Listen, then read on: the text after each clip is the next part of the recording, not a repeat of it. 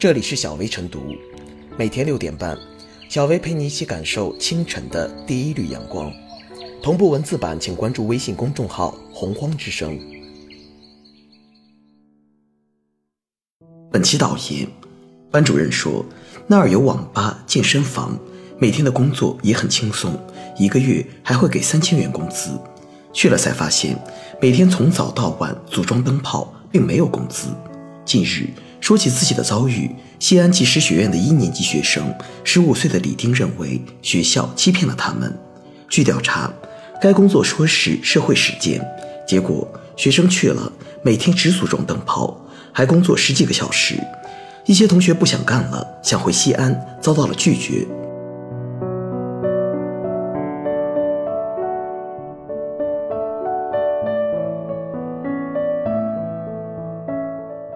学生在城免费劳力，职校实践教学系带重建标准。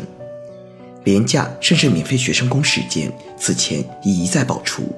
类似案例每每会有不同的呈现形式和掩饰性措辞，比如说顶岗实习、勤工俭学等等。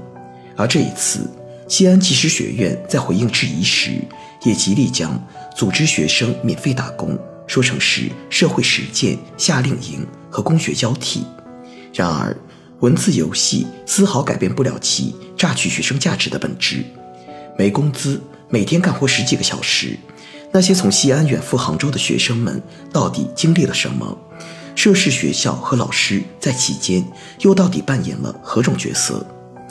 职校学生如此频繁地成为免费劳动力，个案背后的共性是显而易见的。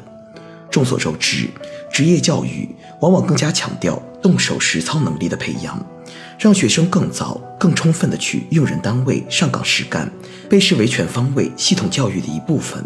此外，职业院校通常还存在着人才定制、定向委培、保障就业等多种多样的复杂状况，这客观上给了某些投机者以夹带私货、浑水摸鱼的可乘之机。但从学生们的立场出发，他们其实很难区分。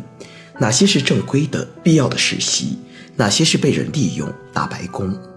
西安技师学院表示，之所以组织此次活动，主要是锻炼学生的动手能力，让他们感受社会的竞争压力。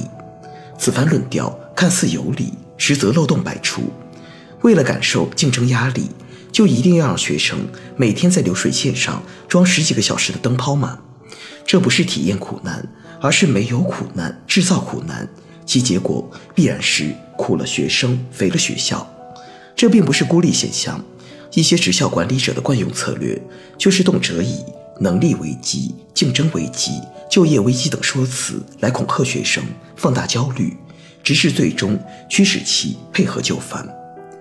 不少职校学生对未来充满迷惘，这种弱势心理驱动着他们更加努力地投入学业、探索社会，但同时。也给了不怀好心者大做文章的可乘之机。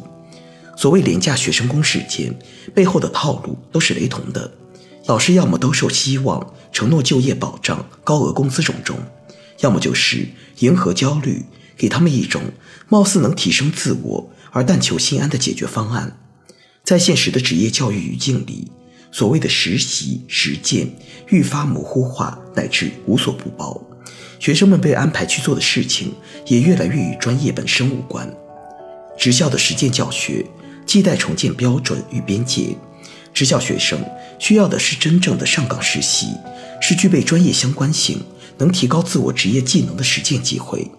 动不动以感受社会、体验竞争等空洞的理由诓骗学生打白工，只是以教育之名行非法用工之实而已。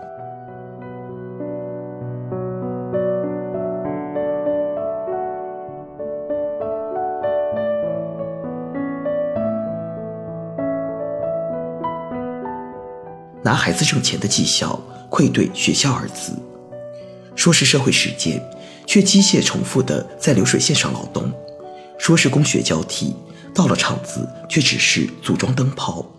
天花乱坠的待遇灰飞烟灭，无限美好的承诺悉数爽约。虽然地方教育主管部门尚未发声，但就校方漏洞百出的回应来看，此时依旧难逃李代桃僵的诸般质疑。如果是正规实践，校方何苦要编造有网吧、有健身房的谎言？明明不少孩子未满十六岁，为什么校方要再三扯谎说所有的学生都是满十六周岁的？既然是社会实践，是否有必要收了学生的身份证来代为管理？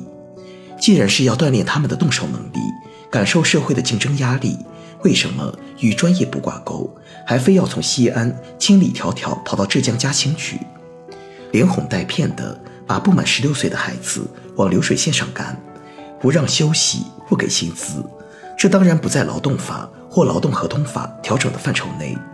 但这种司马昭之心，路人皆知的社会实践，除了贱卖学生的劳动力，在教育层面又究竟有几分价值呢？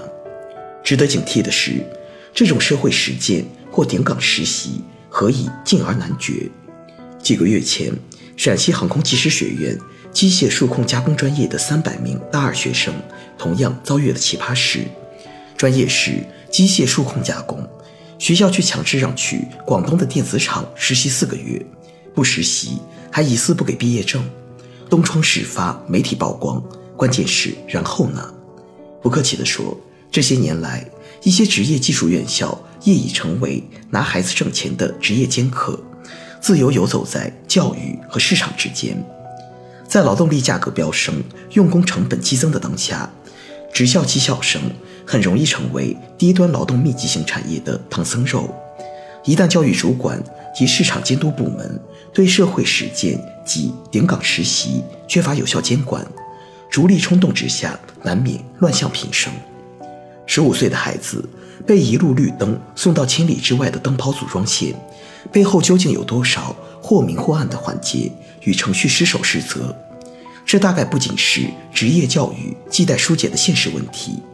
我们应切实构建一种制度共识：任何一所技校都不能拿孩子挣钱，要有红线、有底线，确保职业教育走上正规发展之路，让工匠精神真正传承下去。